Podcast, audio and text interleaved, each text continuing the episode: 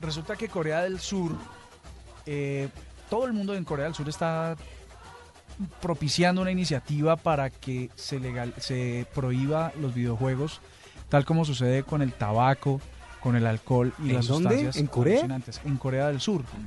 Que uno pensaría, bueno, en el norte, bueno, listo, pero en Corea del Sur.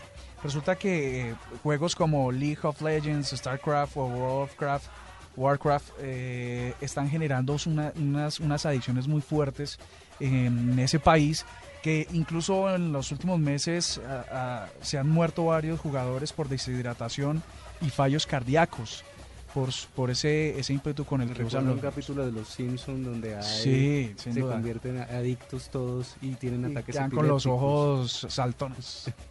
Entonces el cuento, el cuento va a que todo el mundo en la sociedad se puso de acuerdo. El gobierno hizo la propuesta, los profesores les dijeron sí, los científicos les dijeron sí, los padres de todo el mundo está diciendo sí porque parece que el asunto está muy complicado. Entonces los videojuegos, el mismísimo virus porque se están muriendo por eso.